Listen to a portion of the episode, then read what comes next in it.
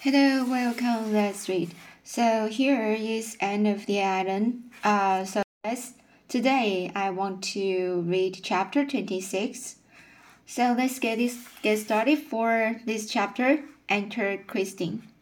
The girls at Patty's place were dressing for a reception which the juniors were giving for seniors in February Anne surveyed herself in the mirror of the blue room with girlish satisfaction. She had she had a particularly pretty gown on. Originally, it had been only the simple little slip of cream silk with a with a chiffon chiffon overdress, but Phil had insisted on taking it home with her in the Christmas holidays and embroidering tiny rosebuds on over the chiffon. Phil's fingers, Phil's fingers were deft, and uh, the result was a dress which was the, the envy of every Redmond girl. Even Ellie Brune, whose frogs came from Paris, was wont, wont to, wont to look with longing eyes on that rosebud con, con, uh, concoction oh sorry concoction can uh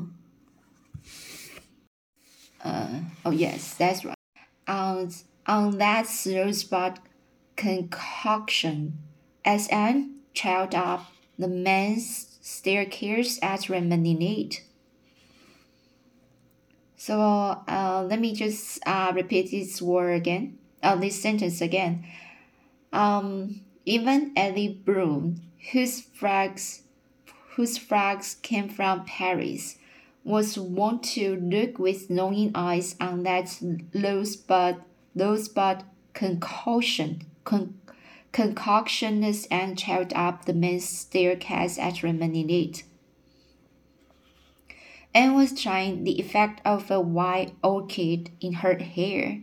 Roy, Roy, Gwen, Roy Gardner has sent her wild uh Lloyd Gardner has sent her wild orchid orchids from the reception, and she knew no longer. Oh, sorry, and she knew no other Redmond girl would have them that night when Phil came in with admiring gaze.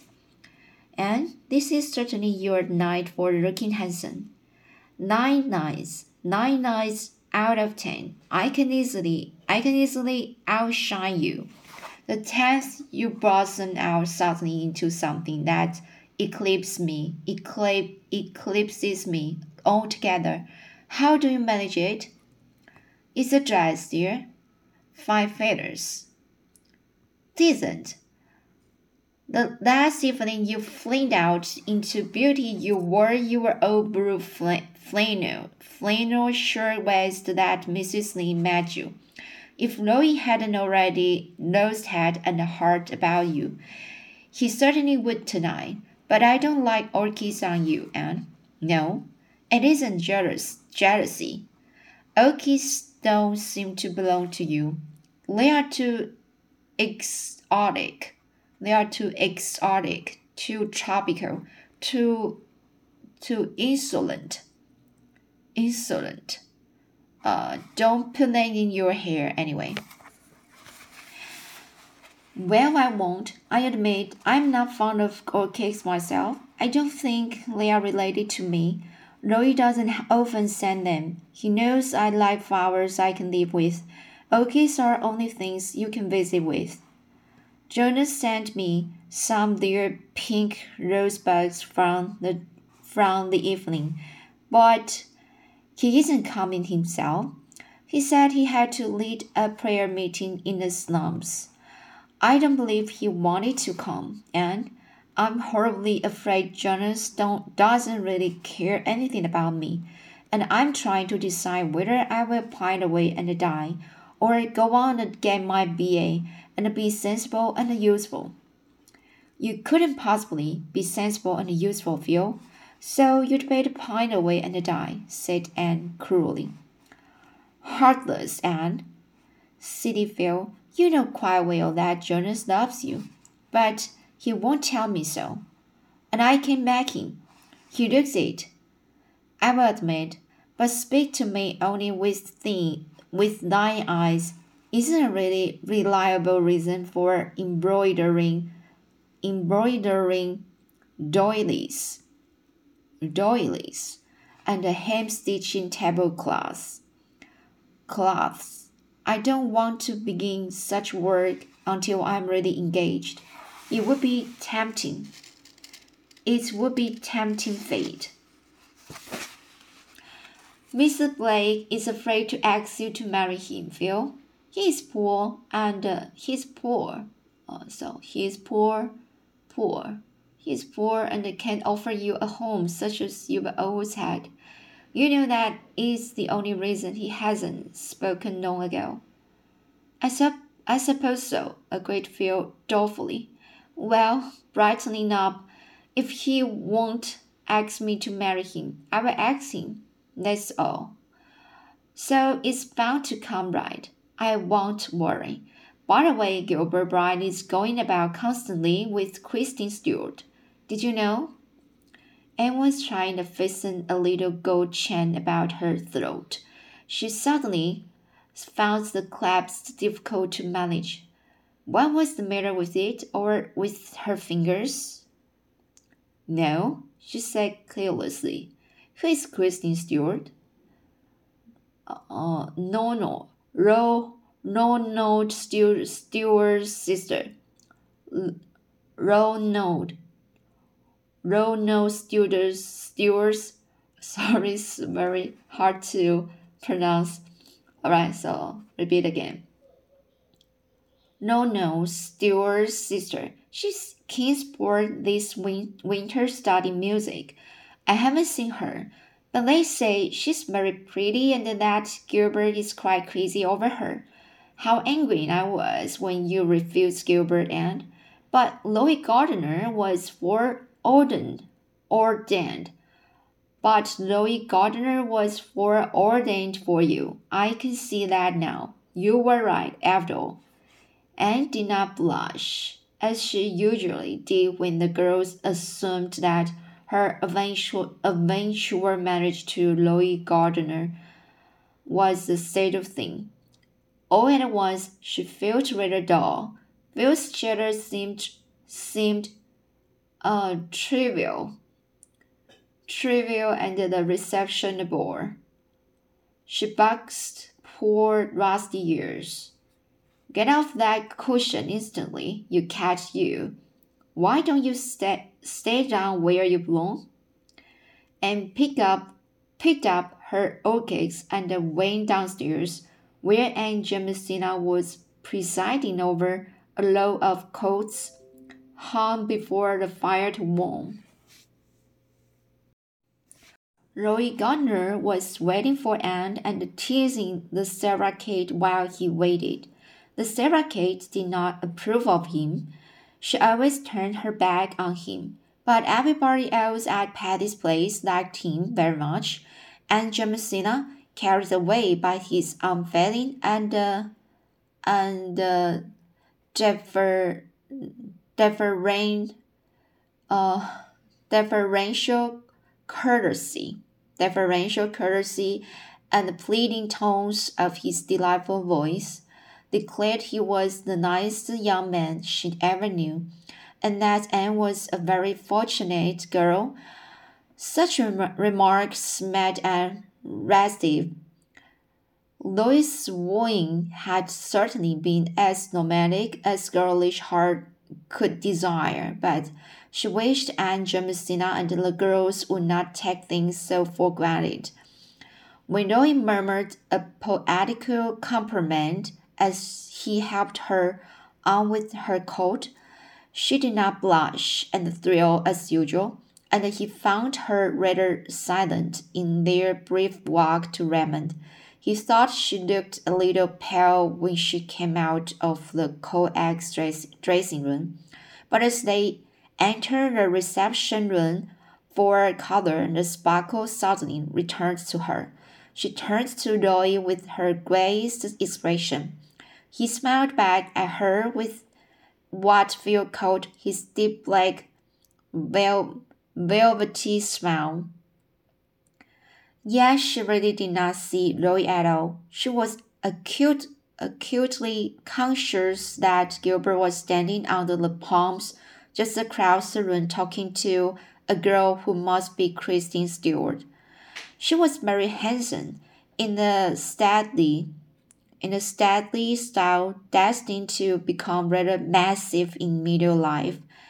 A tall girl with large dark blue, blue eyes ivory outlines and the gouts of darkness on her smooth hair. She looks just as I've always wanted to look, thought Anne miserably. Rose leaf complexion, starring violet eyes, raven hair. Yes, she has name all. It's a wonder her name isn't Cordelia Cordelia. Fitzgerald into the bargain, but I don't believe her figure is as good as mine, and her nose certainly isn't. I feel a little comforted by this conclusion. So this is a chapter 26. When Anne just looked at another girl, the other girl uh, who was talking with um with with Gilbert, and she just uh can help to uh, can help compare comparing herself to the the girl. So I think it's um it's a very uh you know sometimes um it's not uh just um have a it ha it has a special meaning in this story that means uh, and might uh, really care about Gilbert and might love him. So, uh, so let's go on chapter 27 Mutual Confidences. March came in that winter like the meekest and the mildest of lambs, bringing days that were crisp and golden and tingling each followed by a frosty pink twilight which gradually lost itself in an in an elfland of moonshine. Over the girls at Patty's place was falling was falling the shadow of April examinations. They were studying hard, even Phil had settled down to text and the notebooks with with a doggedness doggedness, doggedness not to be expected of her. I'm going to take the Johnson Scholarship in mathematics, she announced calmly. I could take the one in Greek easily, but I'd rather take the mathematical one because I'd rather take the mathematical one because I want to prove to Jonas that I'm really enormously clever. Jonas likes you better for your big brown eyes and the you crooked smile than for all the brains you carry under your curls, said Anne. When I was a girl, it wasn't considered ladylike to know anything about math- mathematics, said Aunt Jamesina. But times have changed. I don't know that it's all for the better. Can you cook, Phil? No, I never cook, cooked anything in my life except a gingerbread, and it was a failure, flat in the middle and hilly round the edges. You know the kind. But, Auntie, when I begin in good earnest to learn to cook, don't you think the brains that enable me to win a mathematical scholarship will also enable me to learn cooking just as well? Maybe, said Aunt Jamesina cautiously. I'm not decry, decrying the higher education of women. Women. My daughter is an MA. She can cook too, but I tell her to cook before I let the college professor teach her mathematics. In mid March came a letter from Miss Patty Spofford saying that she and Miss Maria had decided to remain abroad for another year. So you may have Patty's place next winter too, she wrote. Maria and I are going to run over Egypt. I want to see the Sphinx once before I die. Fancy those two dams running over Egypt. I wonder if they will look up at Sphinx and knit, laughed Priscilla. I'm so glad we can keep Patty's place for another year, said Stella. I was afraid that'd come back, and then our jolly little nest here would be broken up, and we poor Carol nestlings thrown out on the cr- cruel world of boarding houses again. I'm off for a tramp in the park, announced Sophia, tossing her book aside. I think when I'm t- 80, I'll be glad I went for a walk in the park tonight. What do you mean? asked Anne. Come with me and I will tell you, honey. They captured in their rainbow on the mysteries and the magics of a March evening. Very still and mild it was, wrapped in the great, wide, brooding silence. A silence which was yet thread, thread, threaded through with many little silvery sounds which you could hear if you heard if you hearkened as much with your soul as your ears. The girls wandered down wandered down a long pine pineland aisle that seemed to lead right out into the heart of a, of a deep red, overflowing, overflowing windy, windy sunset. I'd go home and write a poem this place, this place minute if I only knew how, declared Phil, pausing in an open space where a rosy light was standing the green tips of the pines. It's all so wonderful here. This gray white stillness and the low dark trees that always seem to be thinking. The woods were God's first temples, quoted Anne softly. Why can't one can't help feeling reverent and adoring in such a place. I always feel so near him when I walk among walk among the pines. And I'm the happiest girl in the world, confessed Phil suddenly. So Mr. Blake has asked you to marry him at last? said Anne calmly. Yes, and I sneezed three times while he was asking me. Wasn't that horrid? But I said yes almost before he finished. I was so afraid he might change his mind and stop. I'm besottedly happy. I couldn't really believe before that Jonas would ever care for frivolous me. Phil, you are not really frivolous, said Anne grandly. Why down underneath that frivolous exterior exterior of yours? You've got a dear, loyal, womanly little soul. Why do you hide it so? Why do you hide, hide it, hide it so? I can't help it, cried Anne. You are right. I'm not frivolous at heart, but there's a sort of frivolous skin over my soul, and I can't take it off. As Mrs. As Mrs. Poyser says, I'd have to be hatched over again and hatched different before I could change it. But Jonas knows the real me and loves me, free, frivolity and all. And I love him. I never was so surprised in my life as I was when I found out I loved him. I'd never thought it possible to fall in love with an ugly man. Fancy me coming down to one one solitary ball and uh, and one named Jonas but I mean to call him Joe. That's such a nice, crisp, crisp little name.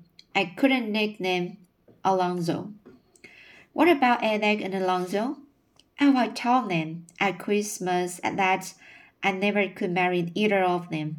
It seems so funny now to remember that I ever thought it possible that I might. They feel so badly. I just cried over both of them. Howard. But I knew there was only one man in the world I could ever marry. I had made up my mind, my own mind for once, and it was real easy too. It's very delightful to feel so sure and to know it's your own sureness and not somebody else's. Do you suppose you will be able to keep it up? Making up your mind, you mean? I don't know, but Joe has given me a splendid rule. He says, when I'm perplexed, just to do what I would wish I had done when I should be 80. Uh, he says, when I'm perplexed, just to do what I would wish I had I had done when I should be 80. Anyhow, Joe can make up make up his mind quickly enough, and it would be uncomfortable to have too much mind in the same house. What would your why we why will bar why will your father and mother say? Father won't say much. He thinks everything I do right, but mother will talk, or her tongue will be as burning as her nose. But in the in the end, it will be all right. But in the end, it will be all right. You will have to give give up a good many things you've always had when you marry Mr. Blakefield. You will have to give up a good many things you've always had when you marry Miss when you marry Mr. Blakefield. But I will have him. I won't miss the other things. We were we are um, we are to be married Phil from next June. Joe Greg uh, graduates from St.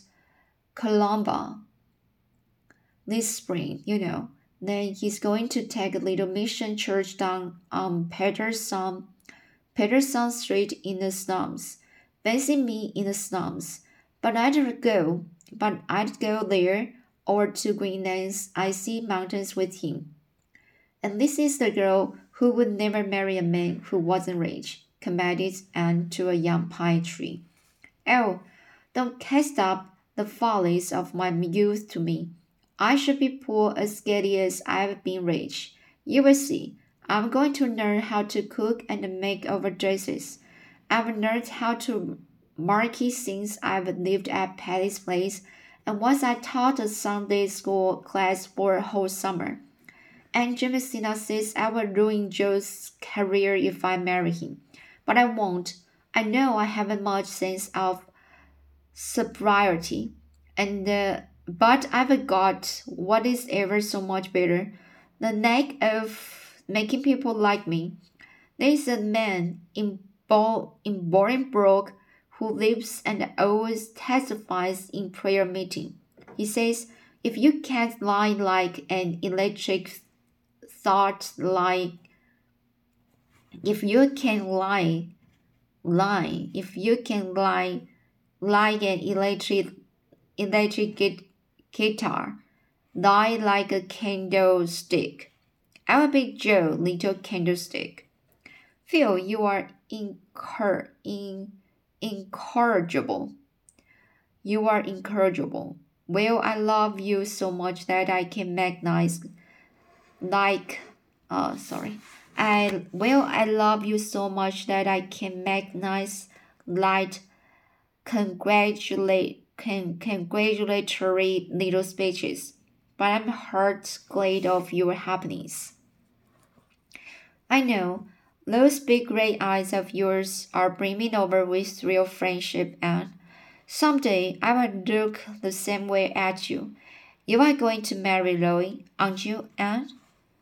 My dear Philippa, did you ever hear of the famous Betty Bax, Bax, Baxter? Who refused the man before he asked her. I'm not going to in, to emulate that celebrated lady by either refusing or accepting anyone before he asks me. All Redmond knows that Zoe is crazy about you, said Phil candidly, and you do love him, don't you, Anne? I, I, I suppose so, said Anne reluctantly. She felt that she ought to be blushing while making such a confession, but she wasn't. On the other hand, she always blushed hotly when anyone said anything about Gilbert Blythe or Christine Stewart in her hearing. Gilbert Blythe and Christine Stewart were nothing to her. Absolutely nothing. But Anne had given up trying to analyze the reason of her blush, blushes.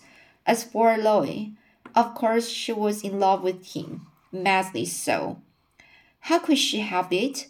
Was he not her ideal? Who could resist those glorious eyes and that pleading voice? Were not half the Redmond girls widely envious? And what a charming sonnet! Sonnet! And what a charming sonnet he had sent her with a box of violets on her birthday. Anne knew every word of it by heart. It was very good stuff of its kind too not exactly of the level of King, Keats, Keats or Shakespeare. Even Anne was not so deeply in love as to think that, but it was very tolerable magazine verse, it was addressed to her, not to Laura or or Beatrice or the maid of Athens, but to her Anne Shirley, to be taught in mis in the minute uh, sorry, to be taught in rhythm, rhythm, rhythmical uh, cadences. Rhythmical cadences that her eyes were stars of the morning, the, of the morning, that her cheek had the flush it stole from the sunrise, sunrise,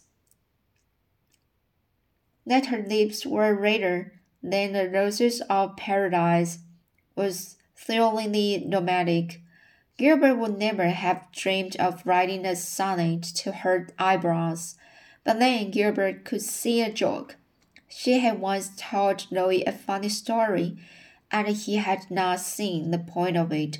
She recalled the, char- the charming laugh she and Gilbert had had together over it, and, uh, and wondered uneasily if life with a man who had no sense of humor might not be somewhat uninteresting in the long run. But who would expect a melancholy, inscrutable hero to see the humorous side of things? It would be flatly unreasonable. So, this here is the conclusion for and for the final paragraph. Um, it's a big paragraph, I know. So I just I found that I just can't really um really sure. Um, can't be really sure if he if she really loves Louis or not. Um, maybe he just follows some people talking about them because the people always said um they they will be together. Roy love uh Roy is crazy crazy for and so they might they both might be together in the future.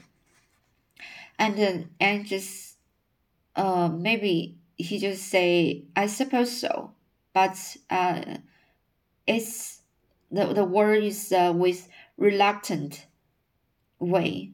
Uh, so so she just can't really understand herself um, if she loved Gilbert or loved Loyal, Louis. Because uh, maybe she might like Louis because uh, Louis is a romantic man, but Gilbert is not. But um, Gilbert um, uh, she's a hum- humorous man uh, compared to Roy. So, and sounds like um, she like Gilbert much more um, because um, she really like a, a man with interesting with interesting way and a sense of a humor and uh, can understand the the humorous thing uh, the funny story uh and shared so when she when she uh, shared the the the, the a, a funny story, um, Loie just can't find the point of the story. What's the funniest? Uh, it's a joke, but uh, the the Loie just can't really figure out.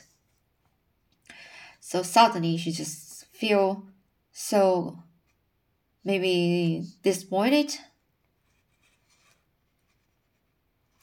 Alright, so here is chapter 27.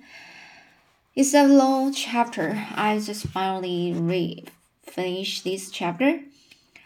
And uh, so um so it's when you just go back to read the title of each chapter that will you, you will find it so meaningful.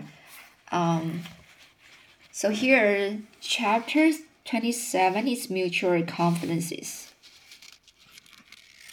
So maybe the point is um,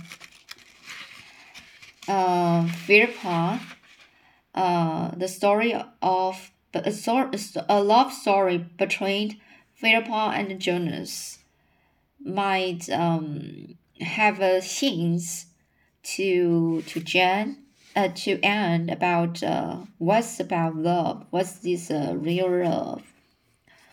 So uh, um, basically, it's um, the the mutual confidence is, is really important uh, for uh, lovers between lovers. Uh, so here is chapter 27. What did you think about this chapter? I think it's a very complex way to express it, but uh, it's um, it's so it's so uh impress. I, I feel it's so impressing.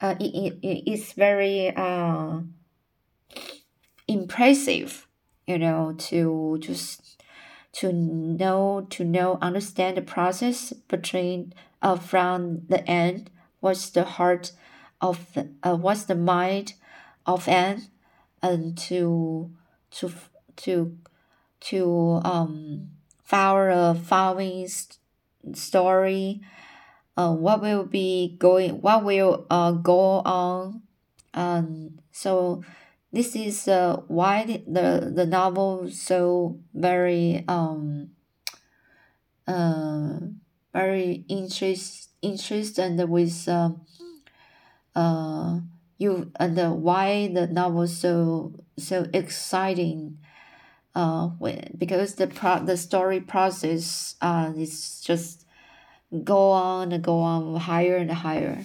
So I think this uh, chapter 27 is follow the, the end of uh, uh, the, the this story. Uh, so um, all right. So let's see today. I hope you like it.